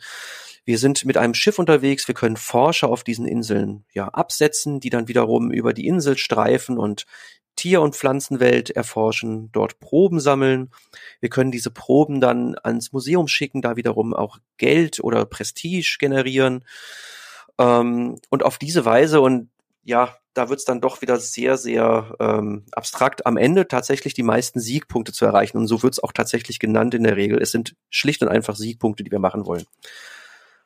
Wie gesagt, Worker Placement. Ähm, der Clou hierbei ist, dass wir unsere Arbeiter spezialisieren können. Es gibt nämlich verschiedenste Einsatzfelder, aber es gibt auch nicht wenige, die erst einmal gesperrt sind eigentlich für unsere Worker, weil wir brauchen sogenannte kleine Siegel. Wir müssen so Siegel erwerben, die wir so ähm, an die ähm, einzelnen, also neben diese einzelnen Worker legen und damit ähm, Felder freischalten, auf die wir die dann setzen können. Da gibt es dann zum Beispiel äh, Felder, mit denen wir mit dem Schiff reisen können. Dafür brauchen wir blaue Siegel oder grüne Siegel, um mit dem Forscher weiterlaufen zu können über die Insel. Ähm, es gibt noch gelbe Siegel zum Beispiel, um ähm, Korrespondenz betreiben zu können mit anderen Forschern und äh, und so weiter und so fort. Ich will jetzt auch gar nicht zu tief einsteigen in diese ganze Regelkunde. Ähm, wir spielen insgesamt über fünf Runden. Es gibt am Ende jeder Runde, so wie man das zum Beispiel auch aus Terra Mystica kennt, so eine kleine Wertung. Wir haben also auch gewisse Ziele, auf die wir hinarbeiten können im Laufe des Spiels und wo alle so ein bisschen auch in die gleiche Richtung gehen, weil natürlich ähm, alle eben da möglichst viele Punkte auch abgreifen möchten. Und ja, ähm, ich habe hier gerade die Anleitung vor mir. Ich, ich versuche jetzt gerade noch so ein klein bisschen diese Regeln so zusammenzufassen. Und ihr merkt schon, dass ich da auch so ein bisschen stocke, um gleich zum ersten Kritikpunkt zu kommen. Die Anleitung ist Kickstarter ähm, ja mäßig wirklich, wirklich sehr gewöhnungsbedürftig. Ich finde nämlich gerade fast nichts wieder von dem, was ich eigentlich erzählen wollte. Ähm, das ist leider der größte Kritikpunkt. Es ist wirklich ein hartes Brett, da durchzusteigen durch diese Anleitung. Es ist auch ein hartes Brett, dieses Spiel erstmal zu verstehen und die einzelnen Regeln den Leuten auch beizubringen. Ähm, wenn man das aber geschafft hat tatsächlich und dann auch regelfest ist, dann erwartet ein ein wirklich abwechslungsreiches, tolles und in meinen Augen zumindest auch optisch wahnsinnig gut gelungenes Worker Placement Spiel, ähm, was auch meine Mitspieler bisher eigentlich durchgehend wirklich sehr, sehr überzeugt hat. Und ich glaube auch dich. Total. Ähm, ich war total gespannt auf dieses Spiel. Ähm, das ist ja jetzt bei Skellig erschienen im Deutschen und du hast es eben in der Kickstarter-Variante. Ich glaube, es kommt jetzt demnächst tatsächlich erst, aber jetzt so im Juni, meine ich, sollte es dann mal genau, fertig also sein. es ist ja. in, in dem Verlag verlegt worden oder, oder lokalisiert worden und wird jetzt verschickt demnächst. Ähm, und ich war total gespannt darauf und bin von dem Spiel total begeistert. Ich habe es jetzt aber auch erst zweimal bei dir mitgespielt, deswegen will ich mich hier eines differenzierenden oder differenzierten Urteils auch ein bisschen enthalten. Ähm, aber was ich da erlebt habe, ist ein sehr, sehr komplexes, schönes, thematisch unfassbar rundes, schönes Eurogame. Also ähm, Worker Placement Elemente, ich habe Set, Collection Elemente dabei, ich habe äh, Punktebedingungen, die ich machen möchte. Ähm, also ich habe ich habe sehr viele unterschiedliche Dinge. Ich möchte, ich kann über die Inseln laufen und kann da Dinge erforschen. Ich kann mit dem Schiff weiterfahren und Dinge erforschen. Ich kann, äh, na, wenn ich wenn ich so naturkundliche ähm, Phänomene gefunden habe oder beobachtet habe, dann kann ich die eben im Museum ausstellen, bekomme dafür Geld und Punkte. Ähm, also es ist ein sehr, sehr thematisches Spiel und ich gehe wirklich auf, auf eine Reise. Ich beobachte, ich erforsche Dinge.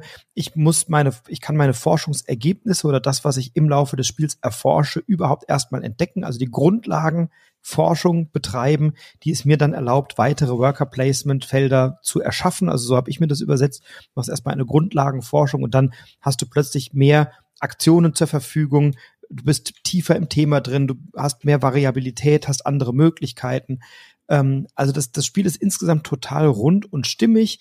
Ich habe verschiedene Bonuskarten, die ich individuell erfüllen kann. Dafür muss ich aber dann eben solche farbig, farblichen Siegel sammeln, die ich dann in einer Reihe meiner Worker einsetze. Das heißt, meine Worker repräsentieren bestimmte Charaktere, die es ihnen dann erlauben, äh, bestimmte Dinge zu tun. Also ich brauche diese Siegel als Voraussetzung, um überhaupt bestimmte Aktionen machen zu dürfen. Auch das ist ein Kniff, dass ich erstmal darüber definieren muss, äh, was können eigentlich meine Worker. Das ist etwas, was wir ja bei anderen Spielen auch haben. Beim Reisende des Südtigris, das habe ich jetzt gespielt, da habe ich auch Würfel, die ich einsetzen kann und nicht jeder Würfel kann alles, sondern ich kann in der Spalte eben festlegen, was kann denn eigentlich dieser Würfel, auf, welchen, auf welches Feld kann ich den denn überhaupt einsetzen.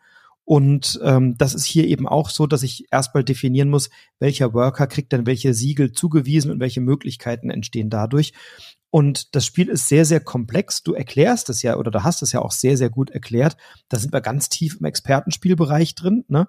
Ich war bei zwei Spielerklärungen Absolut, ja. dabei. Eine, die du mir, ich glaube, wir haben sogar dreimal gespielt, aber eine, die du mir erklärt hast und eine, wo du dann nochmal das Spiel erklärt hast, als wir es mit dem Chris gespielt haben. Und da bist du schon 30, 40 Minuten ganz easy am Erklären aller Regeln und Zusammenhänge. Und dann war das, äh, ist das sehr dankbar, wenn du das mit Leuten spielst, die eben viel Spielerfahrung haben, die dann hinterher sagen, okay, ich habe jetzt mal eine Dreiviertelstunde konzentriert zugehört. Ich glaube, ich habe das verstanden. Ich frage während des Spiels noch ein, zweimal nach. Ähm, dazu gehört ja auch was. Also du bist dann sehr regelfest gewesen. Und wir haben ja auch alle viel Spielerfahrung, insofern geht das. Aber das ist ein Spiel, das, das möchtest du wirklich nur spielen, wenn Leute absolute Vielspieler sind. Bei Boardgame Geek haben wir eine Komplexität von 3,8. Wenn aber sich jemand auf diese Regeltiefe einlässt, und ich habe das Heft nicht gelesen, ähm, dann erwartet ihn oder sie ein absolut rundes, großartiges Worker Placement Eurogame, mit dem du ähm, ganz unterschiedliche Wege hast, die zum Sieg führen oder zum Ziel führen. Du hast eine ganze Menge Dinge zu entdecken. Ähm, und das ist ein Spiel, das hat hat bei mir sofort das Herz im Sturm erobert.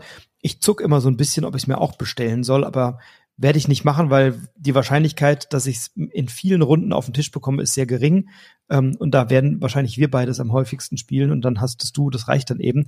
Der Chris hat sich's auch bestellt vor zwei Jahren und ist gebackt. Das heißt, meine Vielspieler-Community, die hat das Spiel dann ausreichend und dann brauche ich es vermutlich nicht besitzen. Ähm, aber es ist wirklich ein, ein großartiges äh, Eurogame, zumindest soweit ich das nach wenigen Partien beurteilen kann. Du hast ja jetzt schon ein paar mehr gespielt, ne? Ja, es sind so fünf, sechs Partien, würde ich mal sagen, die ich mittlerweile gemacht habe.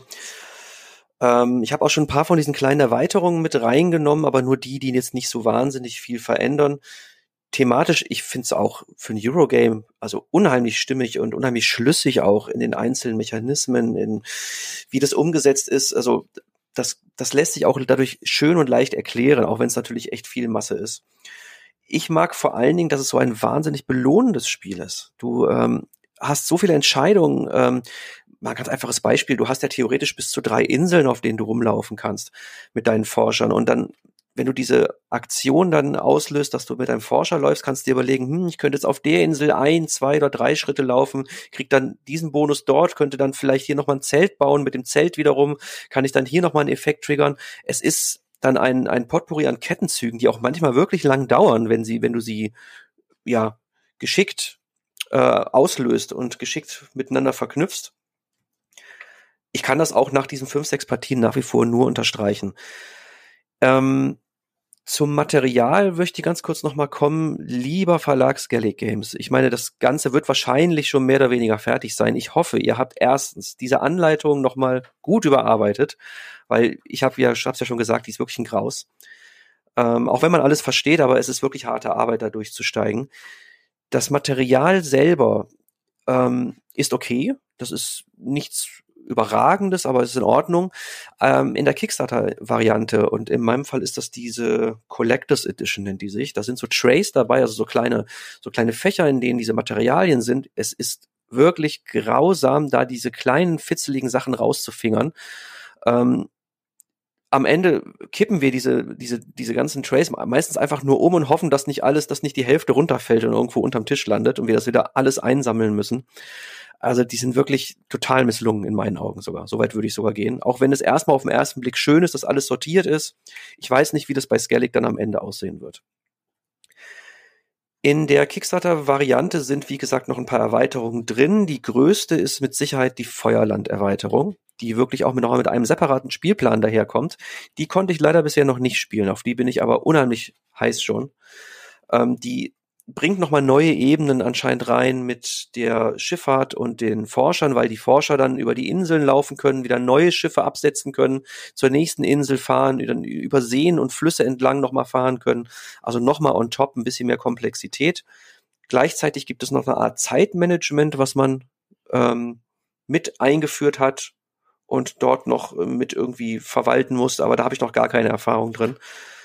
Ja, also wahnsinnig viel Abwechslung, unheimlich viel Herausforderungen und was wir auch noch nicht gesagt haben, auch so ein klein wenig Asymmetrie, weil du ja mitunter auch, zumindest in, diesen Mini-Erweiterungen, nochmal Sondereigenschaften hast, die du, äh, die auch so ein bisschen natürlich dich an der Hand nehmen und dir schon mal eine Richtung vorgeben, wie du vielleicht das Spiel angehst, auf was du hinarbeitest. Und ich glaube, die sind auch bei Skellig mit dabei, soweit ich weiß, diese kleinen Mini-Erweiterungen. Will ich aber jetzt nicht die Hand für ins Feuer legen. Also von mir eine große Empfehlung für alle Fans von Worker Placement Spielen im Expertenbereich. Von mir auch. Und ähm, ja, oft unterscheiden sich ja dann die Auslieferungsvarianten von Kickstarter und denen, die dann im Verlag letztendlich erscheinen, erheblich. Bin sehr gespannt, was Skellig daraus macht. Ähm, das Spiel selbst ein tolles Expertenspiel und gleichzeitig, ja, ich habe erst zwei, drei Partien gespielt, freue mich aber, glaube drei waren's, äh, freue mich aber auf jede weitere Partie mit dir und möchte jetzt zum Abschluss mal zu einem Spiel kommen, äh, was sehr viel kleiner, sehr viel entspannter ist. Das ist aus einer Kategorie, die ich sogar vor kurzem im Sonntagsfrühstück empfohlen habe. Ähm, also ein Spiel, über das wir zum Abschluss mal sprechen nach den vielen Schwergewichten Planet Unknown und Nemesis Lockdown und Heat und die Tapestry-Erweiterung und Darwin's Journey. Hey, das sind ja wirklich mal so die, die fünf Krachertitel des, des Jahres, so die, die Schwergewichte im Expertenbereich oder im gehobenen Kennerspielbereich möchte ich jetzt zu was ganz Schönem kommen, nachdem wir so viele Tiere entdeckt haben bei Darwins Journey und äh, uns so schön in der Natur umgetan haben und sie erkundet haben. Naja, dann sind wir doch vielleicht irgendwann an einem Punkt, an dem wir ein schönes kleines Tierreservat legen wollen. Und wie gesagt, ich habe über das Spiel schon im Sonntagsfrühstück mal gesprochen in der Folge 27, möchte aber gerne auch deine Meinung gleich mal hören, denn wir haben in einer ganz, ganz kleinen Schachtel, die kleiner ist als eine Pralinenschachtel einer lilanen Pralinenmarke, ähm, die, die knapp größer ist vielleicht als eine, als eine Tafel quadratischer Schokolade, also wirklich nicht besonders groß, haben wir ein kleines, wunderschönes Plättchenlegespiel, nämlich Nimalia. Nimalia von William Lievin bei Pegasus erschienen, jetzt ganz jüngst, äh, Anfang des Jahres. Und ein Spiel, bei dem wir tatsächlich ein Tierreservat legen. Wir haben da unterschiedliche Wertungen, die man aus anderen Spielen auch kennt. Also wir haben in jedem Spiel andere Wertungen und es werden eben pro Runde auch unterschiedliche Wertungen getriggert. In der ersten Runde äh, oder in den ersten drei Runden werden jeweils zwei verschiedene Wertungen ausgelöst. In der dritten und in der vierten und fünften Runde werden dann jeweils drei verschiedene Wertungen ausgelöst und die Wertungen werden von Partie zu Partie zufällig neu bestimmt nach einem unterschiedlichen Schwierigkeitsgrad, der auf den Plättchen oder auf den Wertungstafeln abgebildet ist. Na, und dann möchten wir in unsere in unser Reservat verschiedene Tiere und verschiedene Landschaften jeweils in den Vorgaben dieser Wertungs- oder dieser Wertungen zusammenpuzzeln. Also zum Beispiel wäre eine Aufgabe, dass wir zwei Punkte pro Wüstenlandschaft in unserem größten Wüstengebiet bekommen. Oder wir bekommen zwei Punkte pro Krokodil, das neben mindestens einer Giraffe lebt, die orthogonal angrenzt. Oder wir bekommen äh, die Person, die den, deren Reservat den längsten Fluss erhält, äh, enthält, erhält fünf Punkte. Beim zweitlängsten Fluss sind es zwei Punkte. Ähm, oder man erhält zwei Punkte pro Gorilla, der orthogonal, orthogonal neben mindestens einem See liegt. Also das sind so relativ klassische, wie man das ja aus vielen Spielen kennt, Wertungsvorgaben, die ich dann versuche in mein Reservat einzupuzzeln. Gleichzeitig ändern die sich ja von Runde zu Runde, so dass ich also von Runde zu Runde auch mein Reservat immer mal ein bisschen umstrukturiere oder umbaue. Der Kniff ist, ich habe dazu Karten auf der Hand, auf denen jeweils vier Landschaften mit einem Tier abgebildet sind und wir ziehen pro Runde drei Karten. Ich nehme davon eine und dann gebe ich eine links oder rechts im Uhrzeigersinn weiter. Das wird über einen Rundenmarker angezeigt oder im Zwei-Personen-Spiel gebe ich sie meinem Gegenüber, bekomme dann von meiner Person rechts, links oder gegenüber auch zwei Karten, von denen ich wieder eine aussuche und die andere gebe ich dann wieder weiter. Das heißt, ich habe nicht alle drei Karten, die ich eben auf der Hand habe, immer zur Verfügung, sondern ich muss gucken, welche Karten möchte ich selber nutzen und welche gebe ich weiter. Und ich möchte oder darf maximal ein Raster aus sechs mal sechs großen Feldern bauen und muss pro Runde immer mindestens ein Feld, das ich bereits gelegt habe, dabei überdecken, so dass sich zwangsläufig mein Reservat immer wieder verändert und ich schauen muss, dass ich von Wertung zu Wertung die Dinge, die ich als nächstes Werte vielleicht schon mal vorbereite oder schon mal mit anlege ähm, und mir beim Umstrukturieren meines Reservats nicht zu viel von dem kaputt mache, auf das ich vielleicht später wieder zurückkommen möchte. Ähm, Nimalia ist ein sehr eingängiges Familienspiel, ein ganz entspanntes, schönes Plättchenlegespiel, was aus meiner Sicht nicht allzu komplex ist, sondern eher ähm, in einem sehr einfachen Bereich gehalten ist, dabei aber ähm, einiges richtig macht, nämlich dieses Umstrukturieren des Refer äh, Referats, des Reservats, ähm, das immer neu Zusammenstellen der Karten, die ich habe, zu überlegen, welche Karten gebe ich weiter, mir aus den Karten, die ich bekomme, was Neues auszusuchen. Ähm, da steckt schon eine kleine, ähm, ja, also eine Menge an, an, an kleinen Mini-Entscheidungen drin, die ich treffen kann, um da das bestmögliche Reservat zu bauen. Und für mich ist das ein total schönes, entspanntes Spiel an einem Nachmittag oder zum Absackern einen Spieleabend oder zum Auftakt, wenn vielleicht noch nicht alle da sind. Dann spielt man das mal 10, 15 Minuten oder wenn man zu dritt oder viert ist, vielleicht auch mal 20, 25 Minuten. Ähm, ich habe das, ich spiele das mit, mit großer Freude und es ist so ein richtig schöner, so zum Durchatmen äh, nach den ganzen Spielen, die wir jetzt auf dem Tisch hatten oder zumindest die wir besprochen haben, ist das mal eines, was uns das Leben ein bisschen leichter macht. Oder wie siehst du das? Ähm, ja, ich sehe das erstmal im Großen und Ganzen ähnlich. Ich fand ganz interessant, als du mir das Spiel erklärt und gezeigt hast. Ich habe immer wieder gedacht, hey, das kennst du doch. Und das ging mir bei ganz, ganz vielen Aspekten dieser Regeln so. Du hast angefangen und gesagt, ja, man, äh, man legt die Karten so nebeneinander, beziehungsweise man, man überlappt die, man muss immer so Teile abdecken. In der Regel macht man das am Anfang, zum, zumindest mit den Ecken. Fiel mir sofort ein, kennst du, Codex Naturalis von Hochgames. Dann ging es weiter, ja, ja, mit der Wertung ist dann so, wenn der eine Eisbär neben der Giraffe liegt, dann kriegst du Punkte oder wie auch immer das dann gewertet wird. Du hast da gerade schon so ein paar Beispiele vorgelesen, dachte ich sofort, klingt nach Limes von Abacus. Ähm, dann hast du gesagt, na ja, die eine Wertung ist in Runde eins, drei und fünf und dann werden erst am Anfang immer zwei Wertungen auf einmal, dann zwei andere und dann die drei und so weiter. Kam mir sofort natürlich Isle of Sky in den Sinn. Und wenn du diese Spiele alle so ein bisschen zusammenmischt, noch so ein Drafting-Mechanismus dazu packst, dann hast du Nimalia letzten Endes. Und das klingt erstmal sehr negativ, aber das ist, muss ja nichts Schlechtes sein. Das sind alles drei wirklich solide, gute Spiele, die auch alle drei immer noch in meiner Sammlung sind, die nicht häufig auf meinem Tisch landen, aber ab und zu mal. Und das wäre bei Nimalia auch so. Also insofern, ich kann das da nur unterstreichen. Das ist nett, das ist solide, das ist gut, das macht Spaß. Das ist nichts, was du jetzt ständig irgendwie rausholst. Aber gerade durch die kleine Schachtel mal so auf der Reise mitnehmen, toll bin ich da sofort dabei. Absolut. Also ich mag das auch, wenn sich so Wertungen unterscheiden. Ich spiele auch Isle of Sky selten, aber immer wieder gerne. Also ich habe es auch noch in meiner Sammlung. Ähm, und äh, Codex Naturalis haben wir jetzt auch zusammengespielt. Äh, das ist schon ein bisschen grübellastiger dann. Also Nimalia ist dann, glaube ich, ein, ein etwas, etwas weniger komplexes Spiel an der Stelle. Ähm, aber es ist schön gestaltet und äh, zum Abschluss dieser Podcast-Folge, glaube ich, so der richtige Durchatmer äh, nach, den, nach den vielen schwierigeren Titeln. Ähm, allzu viel haben wir dazu nicht äh, noch zu erzählen. Da brauchen wir jetzt gar, gar kein großes Ding draus zu machen.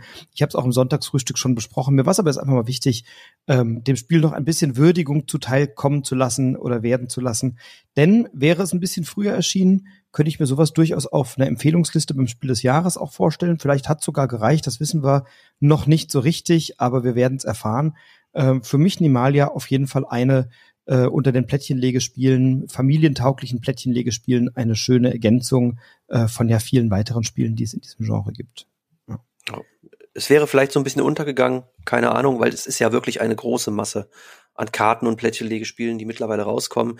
Ich weiß nicht, ob da in zwei Jahren noch jemand drüber spricht, aber das muss es ja auch nicht. Also muss es nicht. Du hast es und ich spiele es immer wieder gerne mit.